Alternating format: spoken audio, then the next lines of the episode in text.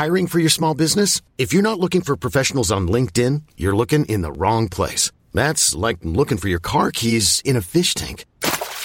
LinkedIn helps you hire professionals you can't find anywhere else, even those who aren't actively searching for a new job but might be open to the perfect role. In a given month, over 70% of LinkedIn users don't even visit other leading job sites. So start looking in the right place. With LinkedIn, you can hire professionals like a professional. Post your free job on linkedin.com slash achieve today.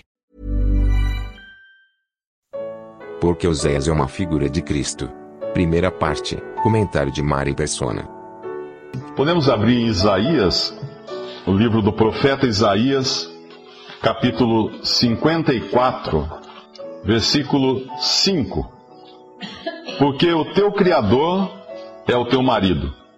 O Senhor dos Exércitos é o seu nome, o Santo de Israel é o teu redentor. Ele será chamado Deus de toda a terra. Versículo 6: Porque o Senhor te chamou como a mulher desamparada e triste, e triste de espírito, como a mulher da mocidade que é desprezada, diz o teu Deus. Nós encontramos na palavra de Deus, nós encontramos várias maneiras de Deus tratar com o homem, e principalmente no sentido de, de metáforas que Deus usa quando ele trata com o ser humano, com os seres humanos. No Novo Testamento, isso é mais evidente ainda quando nós lemos os evangelhos e a gente vê o Senhor Jesus falar de, de pastor e suas ovelhas, do rei e seus súditos, do senhor e seus servos, de um patrão e seus empregados, de um fazendeiro e de seus trabalhadores. Nós vemos sempre uma relação entre essas pessoas. Deus e, a, e os seres humanos, uh, figurada por alguma forma de relacionamento humano, que é a maneira mais fácil de a gente entender. O Senhor sempre falou com parábolas e falou de maneira, de maneira que pudesse tornar bastante fácil dos seus ouvintes entenderem a sua palavra. E aqui nós encontramos Deus se apresentando como marido. É interessante isso. No mesmo, no mesmo livro de Isaías, no capítulo 62, versículo 4, nunca mais se chamarão desamparada, nem a tua terra se denominará jamais assolada, mas chamar-te-ão Refzibá e a tua terra Beulá, porque o Senhor se agrada de ti e a tua, e a tua terra se casará. Porque como o mancebo se casa com a donzela, assim teus seus filhos, teus filhos se casarão contigo, e como o noivo se alegra da noiva, assim se alegrará de ti o teu Deus. Mais uma vez, Deus aparecendo aqui como noivo. E essas passagens dizem respeito a um povo que Deus escolheu, que é o povo de Israel, um povo que Deus juntou, um povo que Deus trouxe para esse relacionamento de, de marido e esposa, de noivo e noiva. E nós vamos encontrar isso em toda a Bíblia, esse tipo de relacionamento de Deus com o seu povo. No Antigo Testamento nós o vemos assim com relação a Israel, Deus como marido, Israel como seu povo, a sua, a sua esposa. No livro de, de Cantares, o livro de Cantares é, é, uma, é uma, um poema de amor, é uma ode onde o noivo e a noiva tem todo um. se interagem ali, a noiva falando muito bem do noivo, o noivo falando muito bem da noiva. É uma, é uma história de amor ali, em Cantares, de um relacionamento amoroso entre um noivo e uma noiva. E de todas essas, essas metáforas, e, mesmo no, Novo Testamento nós, nós vamos encontrar depois o Senhor Jesus se apresentando como noivo da igreja, como esposo da igreja, igreja todos aqueles que são salvos por ele. De todas essas metáforas que Deus usa, de todas essas analogias que ele faz, uh, nenhuma é tão, tão íntima quanto essa de um marido e de uma esposa. Porque você tem o, o pastor e as ovelhas. Claro que o pastor gosta, ama as, as ovelhas, as ovelhas seguem o pastor, isso é, é dito no Evangelho, mas não existe um, uma proximidade tão grande na, na, na, na, figura real do pastor da ovelha na terra, é um animal, a ovelha, o pastor é um homem, não existe tanta intimidade. Você vê um rei e um súdito, também existe aquela relação, mas não tão íntima. Você vê um, um senhor e os seus servos também, mas não. Mas quando se fala em marido e mulher, essa é a relação mais íntima que pode acontecer entre duas pessoas. E isso ainda provavelmente fique muito aquém do que Deus quer nos passar, da relação que Ele efetivamente quer ter com as suas criaturas. Ele quis ter com Israel essa relação, Ele quer ter conosco, e, e todos, todos sabem que o casamento uh, ele, tem, ele traz algumas características né, que não existe em outras relações humanas. Por exemplo, prioridade. Uma pessoa que se casa, o seu cônjuge é, é, é prioritário na sua vida.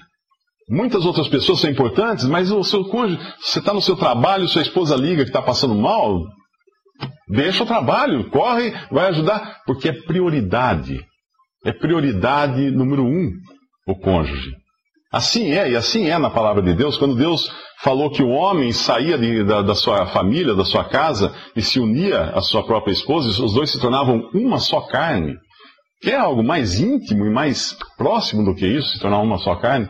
Uma outra característica da, da união entre um homem e uma mulher, e isso nos fala também de Deus em relação ao, ao seu povo, é a fidelidade. É, obviamente, todo matrimônio exige fidelidade, né? Um é só do outro. Exclusividade. Porém, aqui nós vamos encontrar ao longo de toda a Bíblia o que menos existe do povo de Israel com o povo, com, com Deus, com o marido, né? Esse marido que é, que é apresentado aqui, é prioridade, é fidelidade, é exclusividade e muito menos intimidade, né? Porque o povo de Israel sempre andou distante de Deus. E no, no, no sentido também, toda a humanidade sempre andou muito distante de Deus. Sempre andou longe de qualquer relacionamento mais íntimo, mais, mais chegado, mais próximo. Mas não foi assim que Deus queria que acontecesse conosco. Deus sempre quis se aproximar do homem, sempre. Lá no Jardim do Éden, quando Adão e Eva pecaram, desobedeceram a Deus, fugiram de Deus, se esconderam no meio da, das árvores, Deus vai ao encontro deles. Em várias quando Caim mata o seu irmão, Caim, um homicida, Deus vai falar com Caim. Deus precisava ir falar com Caim, um homicida, Deus vai falar com Caim, porque Deus queria que Caim se arrependesse. Em todas as nós vimos em toda a história da Bíblia várias pessoas fazendo muitas coisas erradas e Deus indo sempre atrás, buscando, buscando, buscando. Deus querendo reatar a comunhão com o homem, voltar a ter uma intimidade com o homem, uma intimidade até muito maior do que aquela que tinha no jardim do Éden quando o, seu, o, o ser humano foi criado.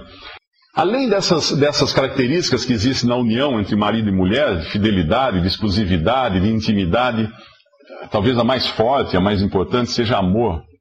E não existe amor maior do que o desse marido, Deus, para com as suas criaturas. Não existe um, um amor maior. Porque nós encontramos uh, até em, João, no evangelista João, dizendo que Deus amou o mundo de tal maneira, no versículo João 3,16, diz de tal maneira, ah, essa tal maneira é uma, é uma maneira que não dá para descrever, por isso que é de tal maneira. Ele não fala assim, Deus amou muito o mundo, os seres humanos, esse mundo são os seres humanos. Não, Deus amou de tal maneira, que maneira? Não dá para descrever. Um amor tão grande, um amor impossível de ser. E esse é o amor que Deus tem por suas criaturas. E por isso Deus chama aqui Israel, o seu povo, de, de noiva, de esposa. Uma outra coisa que acontece quando existe o amor realmente entre um casal é a disponibilidade para com o outro, a, a entrega sem reservas e o desinteresse. Quando duas pessoas se amam realmente, elas não, elas não, não amam o que a outra tem, o que a outra sabe, o que a outra possui, a roupa que a outra veste. Não. É, um ama o que o outro é. Não é o que tem. Tanto é que as, as, as mais famosas novelas, as mais famosas histórias de amor na literatura e no cinema são sempre do, do, do estilo Cinderela, né? Que é aquela que. Uh, que é pobre, que não tem nada, e vê um príncipe encantado e se apaixona por ela, e às vezes inverte também a situação, ou é o príncipe que é pobre, ou não é príncipe, é um plebeu pobre, e aí vem uma, uma jovem muito rica e se apaixona, para mostrar que o amor não depende exatamente das coisas que a pessoa tem. E a relação que o homem quer ter, que Deus quer ter com o homem, não é também baseada em interesses. Eu sei que hoje existe um, um, evangelho pregado por aí que é muito baseado no que Deus pode oferecer para nós, né? O que Deus pode fazer por mim? Ah, eu estou doente, Deus pode me curar, então esse Deus eu quero. Ah, eu estou com dívidas, Deus pode pagar minhas dívidas, então esse Deus eu quero. Isso não é, isso não é o relacionamento que Deus busca. Não é esse, não é esse o relacionamento. Deus ama o homem incondicionalmente.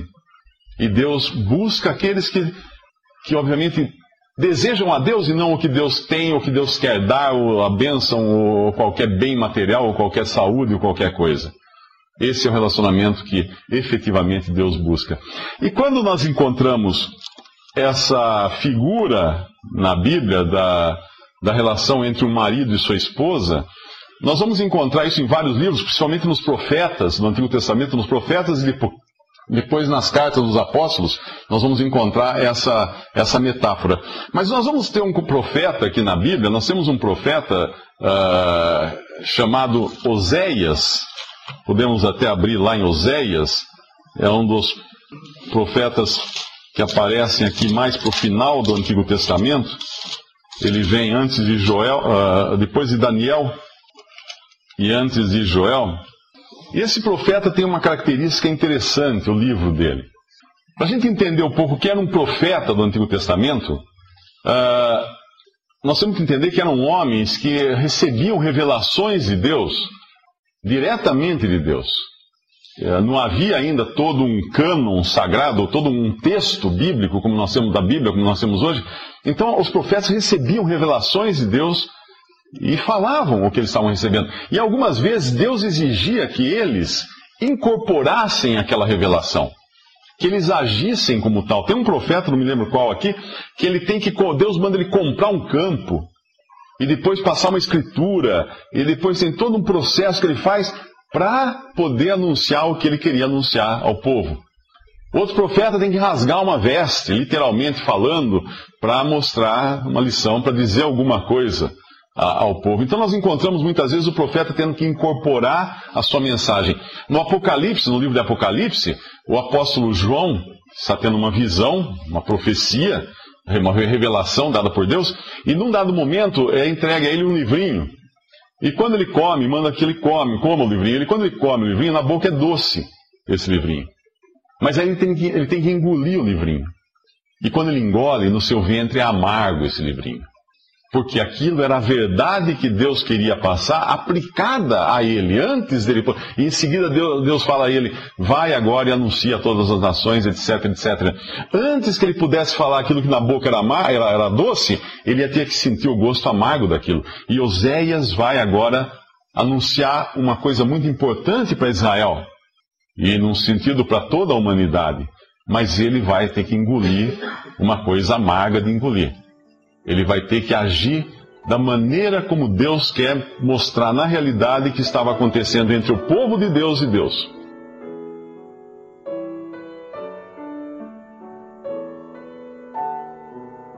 Visite respondi.com.br. Visite também 3minutos.net.